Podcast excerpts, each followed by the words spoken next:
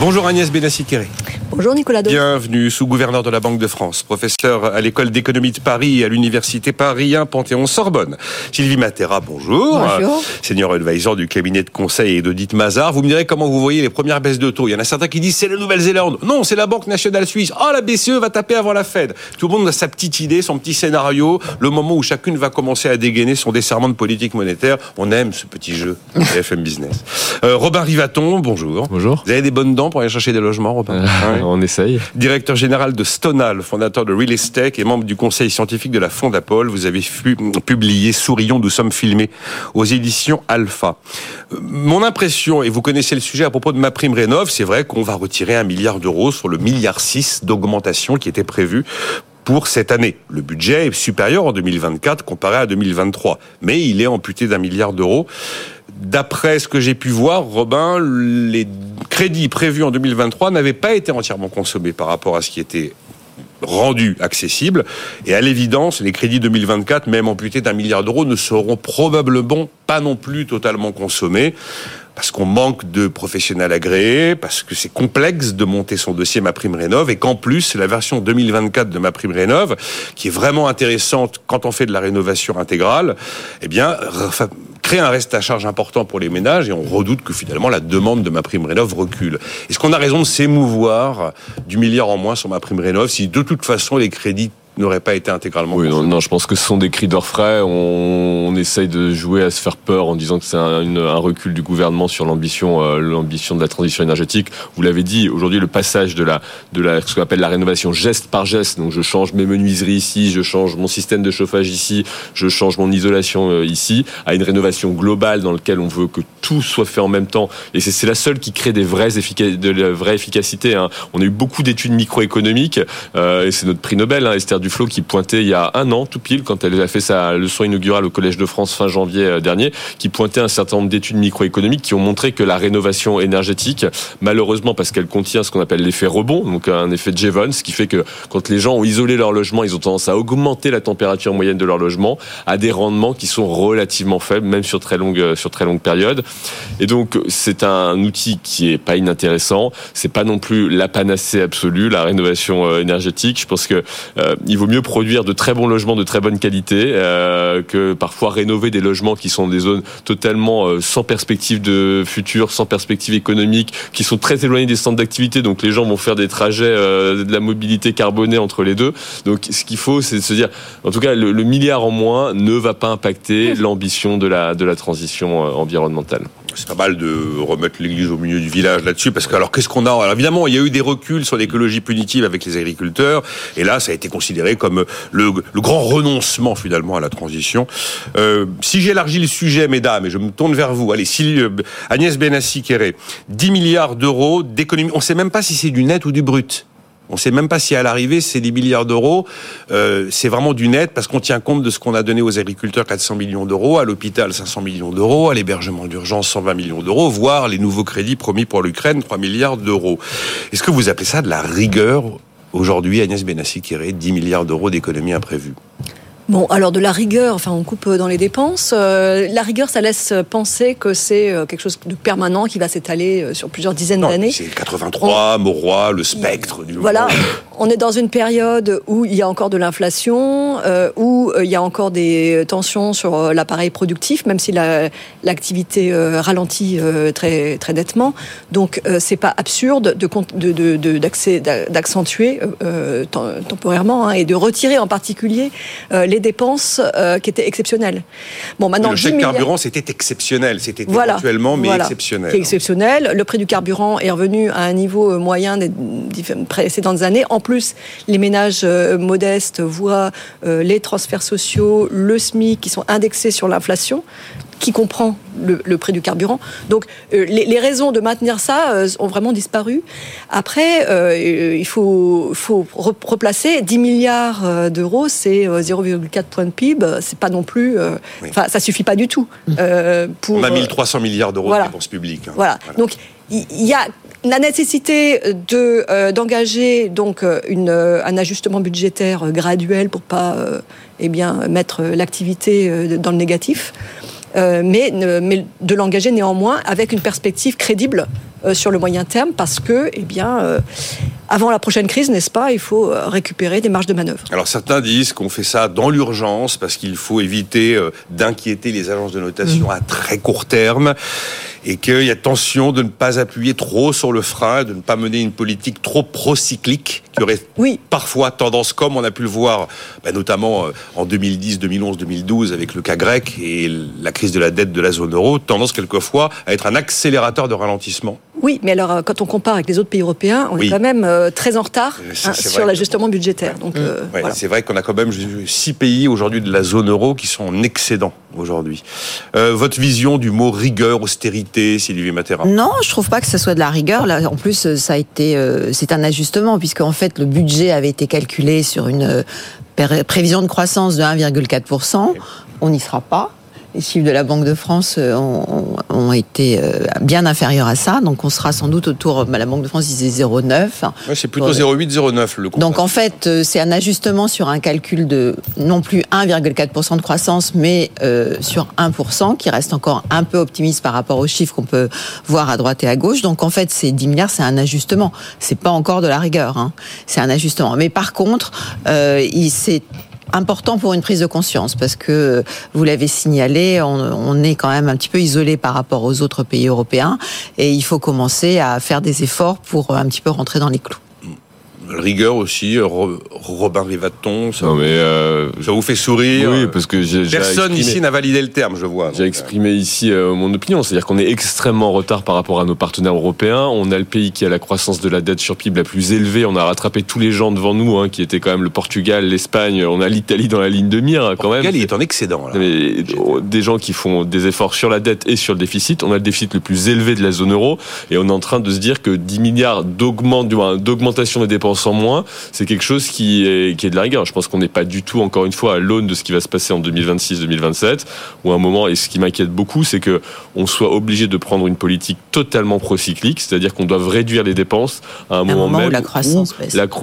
le moteur économique aura ralenti de manière assez forte. Et c'est, je trouve que, encore une fois, c'est, on devrait profiter, le gouvernement devrait profiter de son crédit politique, en tout cas ce qu'il en reste aujourd'hui, pour être beaucoup plus agressif dès aujourd'hui, parce que ce qui va se passer en 2026-2027, ça va être de la croissance faible, voire négative, et des baisses de euh, des baisses de dépenses qu'il va falloir être sur lesquelles il va falloir être beaucoup plus ambitieux. Donc, euh, alors ce sera peut-être des hausses d'impôts. Hein. Vous, on parlera de TVA sociale tout à l'heure. Ma, thèse depuis longtemps, c'est qu'on n'y échappera pas. Mais le, je trouve qu'on n'est pas du tout à l'aune des euh, à l'aune des enjeux. D'ailleurs, franchement, là sur ce que martèle Bruno Le Maire depuis des mois, pas de hausse d'impôts, pas de hausse de taxes, pas de hausse d'impôts, pas de hausse de taxes. Ah, je sais pas, moi, en 2024, je vois que la taxe sur le gaz naturel a doublé, que la taxe sur l'électricité augmente, que euh, euh, les taxes sur le tabac augmentent, qu'on a couper le bonus écolo de 5 000 à 4 000 euros. Que, enfin, il y a, voilà, il y a des baisses de dépenses fiscales et des hausses objectives de taxes. Agnès Benassikiri. Il ne faut pas regarder par rapport à 2022, il faut regarder euh, par rapport à 2019. mais... Parce que les taxes sur l'électricité avaient été euh, drastiquement euh, diminuées. Voilà, j'admets que c'est un retour à la normale quand on parle du gaz et de l'électricité. Mais quand on décide de faire de la baisse de dépenses fiscales sur le bonus écologique, il y en a d'autres, là, elles ne me reviennent pas toutes en tête, bah, c'est bien de l'argent qui devait aller quelque part et qui n'ira pas. Hein. Oui, alors ce qu'a dit Robin, c'était c'était intéressant de dire que c'était une, une baisse des dépenses. On n'en est pas encore dans la réduction, c'est-à-dire on dépense moins il y a un petit peu de marge quand même. Qu'est-ce que vous appelleriez de la réduction bah, C'est-à-dire couper, euh, bah, par exemple, sur les 10 milliards, il y en a apparemment la moitié qui sont des dépenses en moins. C'est-à-dire on diminue la prime rénov, mais elle continue quand même à augmenter par rapport à l'année dernière. Elle augmente de 600 millions Simplement, elle augmentera moins. Il était ah, prévu qu'elle augmente de 1,6 milliard, elle va augmenter que de 600 millions. Donc on n'est pas encore dans la réduction. Donc la moitié de ces 10 milliards, ça sera, ça sera des dépenses, un peu moins de dépenses, mais on reste toujours dans la partie dépenses. En revanche, l'autre moitié, 5 millions, 5, euh, milliards, pardon, ça sera, euh, le ministre a annoncé que ça devrait être des réductions de dépenses, de dépenses de fonctionnement de l'État. Donc là, c'est plus compliqué. Mais euh, il y a un moment, à force de, de, enfin, de couper les coûts, il y a un moment où on peut plus couper les coûts. Il faut envisager des restructurations plus profondes. Et donc là, je me demande s'il y a un moment où euh, on a évoqué les, euh, les contraintes administratives, euh, il faudrait peut-être pas revenir parce que toutes ces contraintes administratives que les gens critiquent sous le biais d'une trop grande bureaucratie, elles ont aussi un coût. Donc si on arrivait à résoudre un petit peu ces contraintes par moment excessives, peut-être qu'on arriverait à résoudre, à, à baisser les coûts. Et donc je pense que ça serait plus intéressant de s'engager dans cette voie plutôt que de dire bah on, on, on retarde l'embauche l'embauche de, de, personnel supplémentaire, on empêche les gens de voyager. Enfin ça c'est vraiment des mesures qui sont euh, pour moi qui sont pas du tout structurelles et, eh qui, qui, ont, euh, qui sont pas très intéressantes. On va pas faire le choc de simplification d'ici les décisions de Fitch, Moody's et Standard Poor's. C'est trop court. Non mais il faut bien commencer un jour quand même. Hein. J'entends, ça a été chiffré par le Sénat et déjà préalablement lors de la loi Pacte à 60 milliards d'euros par an les coûts supplémentaires induits du fait de la complexité. Vous voyez que vous vouliez réagir Agnès Benesek. Euh, oui parce que le ministre a précisé que ce serait l'État qui ferait des efforts. Et à chaque fois, en fait, c'est l'État. Oui, absolument. Euh, or, la France euh, a des coûts de fonctionnement euh, qui ne sont pas absurdes par rapport aux autres pays. C'est totalement vrai. Et là où c'est vraiment différent, c'est sur les transferts, en particulier les retraites, mais également le, ce qu'on appelle le millefeuille territorial et une certaine inefficacité de cet empilement. Et donc là aussi, il y, a, y, a quand même un gisement, même si il y a des politiques qui coûtent très cher et qui sont moyennement efficaces, comme par exemple les politiques du logement.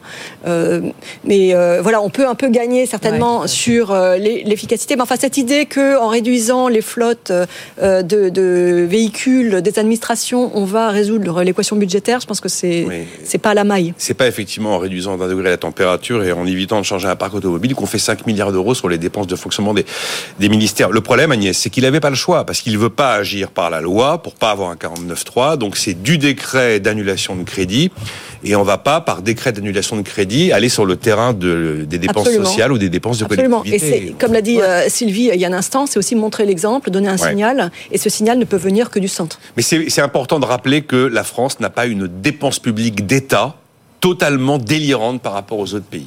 Voilà, c'est pas là que se fait la vraie différence de dépenses publiques. Oui, si on regarde le nombre de fonctionnaires euh, de l'État euh, par rapport aux autres pays, rapporté à la population, ça n'a rien d'absurde. Là où les dépenses ont vraiment dérivé, euh, c'est les collectivités territoriales.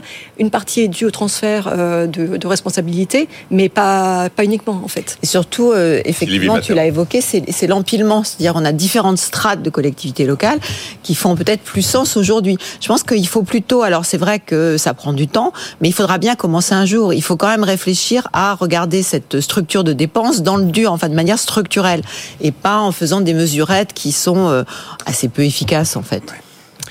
Les impôts de production restent le boulet du Made in France. C'est la conclusion d'un rapport de l'Institut Montaigne. Vous avez regardé ça, Agnès Benassi-Kéré. Enfin, on peut commencer par Robin, si vous voulez. Il n'a pas parlé depuis longtemps, Robin. Euh, on a baissé les impôts de production. On n'a pas totalement supprimé la C3S. Alors, c'est compliqué, ces impôts de production. D'abord, c'est compliqué parce que François Ecal m'a appris un truc.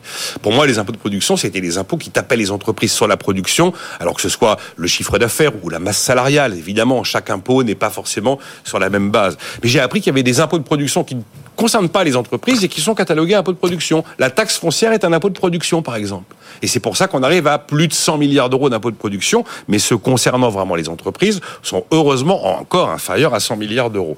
On a l'impression qu'on les a baissés. L'Institut Montaigne dit, ben, quand vous regardez par rapport au PIB, en fait, c'est des niveaux encore très élevés.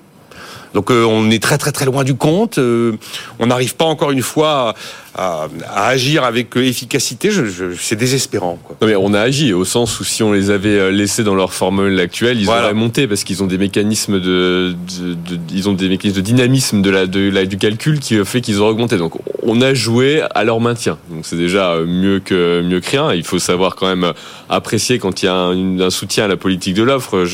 J'ai aussi tendance à croire que ça fait 12 ans qu'on suit la politique de l'offre dans ce pays. Ça a produit des résultats. C'est comme je suis de votre avis. C'est des rares politiques qu'on a suivies de manière dans la durée et ça produit ses effets. C'est le B à bas de la politique publique, c'est que si on arrive à tenir des politiques publiques, même si elles sont pas super ambitieuses, mais qu'on les tient dans la durée, ça produit des effets. Et donc là, sur le tissu productif, on a créé plus d'emplois, on a créé plus d'investissements, les entreprises se sont maintenues. Euh, c'est pas la folie, c'est mieux que rien. Et donc, euh, on doit mettre quand même les efforts sur le, les impôts de production dans ce cadre-là. Euh, Est-ce qu'on aurait pu aller plus loin? Peut-être, sans doute. Euh, voilà, en tant que chef d'entreprise, j'aimerais qu'on soit allé, on soit allé plus loin. Après, les marges de manœuvre sont ce qu'elles sont. On vient de le dire. On n'est pas capable de faire des réformes structurelles dans ce pays. Et d'ailleurs, tout a été abandonné. On parlait de la réforme du millefeuille territorial, de plus d'efficacité. Euh, cap 2020, 22. 22 on est en 24. Ça, hein, bon. ça semble, ça semble quelque chose de, de très très loin désormais. Donc on voit bien qu'il n'y a plus aucune ambition de réformer structurellement les choses. Donc il n'y a pas de marge de manœuvre financière. Et donc dans ce cadre-là, estimer qu'on va tout d'un coup faire disparaître les impôts de production. Et après, c'est un autre sujet qui est pas totalement anecdotique sur les impôts de production quand même, c'est que c'était des ressources propres des collectivités. Et moi, j'entends le point de ah. vue. Les, collectivités. On venir. Non, non, mais les, collectivités ont une partie de la responsabilité de l'augmentation des dépenses publiques, certes. Mais le problème, c'est que si vous ne vous en faites des auxiliaires de l'État central et vous ne créez pas de la concurrence institutionnelle entre les collectivités, vous allez droit dans le mur. La seule solution pour que ce pays à un moment s'en sorte un peu, c'est de créer de la concurrence institutionnelle. C'est-à-dire que entre de la concurrence, c'est que vous avez deux personnes de collectivités qui ont des pouvoirs, donc qui leur permettent d'avoir des trajectoires, de décider les choses, et qu'il y en a une qui réussisse mieux que l'autre. Et donc les gens aujourd'hui votent avec leurs pieds, c'est-à-dire qu'au bout d'un moment, quand vous aurez une commune qui est mal gérée et inversement une commune qui est bien gérée, les gens préféreront aller dans la commune qui est bien gérée. Et le problème, c'est qu'on a depuis maintenant, on va dire 15 à 20 ans, totalement, au moins une dizaine d'années, euthanasié les, euh, anesthésié pardon les, les collectivités, euh, les collectivités territoriales, en leur disant vous êtes des piètres gestionnaires, on vous enlève des ressources propres. Et oui, ok, il y a plein de collectivités qui sont mal gérées, il y a des collectivités qui sont bien gérées, et si on leur enlève toutes les ressources propres, à la fin, bah, elles n'ont pas grand-chose à faire. Bon, Agnès Benessikiré, un peu de production. Vous voyez comment l'histoire, on a pris la bonne direction. Le rythme n'est pas forcément celui qu'on aurait souhaité, mais au moins on se tient à quelque chose d'à peu près constant et d'à peu près stable. Alors effectivement, euh, il y a eu un choix de réduction euh, des impôts de production qui était, euh, qui était vraiment différent des autres pays, qui nous handicapait en termes d'attractivité. Et vous parlez à l'imparfait, comme si c'était fait. Alors, une partie a été faite, la CVAE, la baisse de la CVAE. Bon, ce qui me gêne avec le concept d'impôt de, production, c'est qu'on on mélange des choses qui n'ont euh, pas grand-chose à voir. Par exemple, la taxe sur les salaires qui touche le secteur financier, euh, qui n'est pas assujetti à la TVA, donc cette espèce d'équivalent euh, n'est pas vraiment distorsif. On pourrait penser aussi à, aux taxes foncières que vous citiez. les taxes foncières, les économistes aiment assez parce que ça permet de taxer une rente, et la taxer une rente, ça n'a pas d'effet négatif sur l'activité. pensez à une rente de localisation par exemple, une entreprise qui se trouve euh, être euh, au milieu d'un réseau euh, autoroutier qui a été construit sur fonds publics ou à côté d'un monument historique qui attire du tourisme. Voyez, et donc il y a une rente de localisation qui, elle, euh, peut être taxé. Ah, il ne s'agit pas d'arriver à zéro, mais voilà. zéro et, les quelques 60 milliards qui restent chez nous. Euh, alors, ce que les économistes n'aiment pas du tout, c'est euh, ce qu'on appelle la C3S, une contribution sociale, qui, parce qu'elle touche, l'assiette, c'est le chiffre d'affaires. Et donc, il y a des effets en cascade qui fait, et donc ça a été très bien montré par le Conseil d'analyse économique, par exemple. Il y a longtemps déjà. Il y a longtemps, mais c'est toujours vrai. n'a pas été suivi. Des... C'est toujours vrai. François Hollande qui a commencé à la baisser. Ça, hein. ça handicape très sérieusement la compétitivité des entreprises françaises. voilà, donc on a, il y a encore du chemin à faire, mais euh, une partie du chemin a été faite. Quant euh, à, la relation avec euh, la, gestion locale, je suis assez d'accord, mais c'est pas simplement les entreprises, hein, c'est aussi les ménages, la, disparition de la taxe d'habitation qui a rompu un peu le lien entre. Si, vous lancez Robin Rivaton, disparition de la taxe d'habitation, ça on est parfaitement d'accord là-dessus. Non, mais c'est vrai qu'elles sont pas toutes pareilles. Ces impôts de production sont pas tous les mêmes, n'ont pas tous la même assiette. Mais donc, bon, on a quand même fait des progrès. Voilà. C'est Enfin, il n'en reste pas moins qu'elle reste quand même. C'est vrai que c'est difficile de comparer d'un pays à un autre parce que les définitions sont différentes. Oui. Néanmoins, la France reste très au-dessus de ses partenaires européens. Quand on prend euh, euh, l'analyse à laquelle vous faisiez allusion, euh, met la France à un niveau de 4 à peu près, et quand on regarde l'Allemagne, ils sont en dessous de 1. Eh Donc l'Allemagne, c'est quand même notre principal partenaire. Donc le coût que supportent les entreprises est bien plus élevé en France qu'en Allemagne. Donc là, même si les définitions sont pas identiques, je suis entièrement d'accord, il y a quand même un sujet.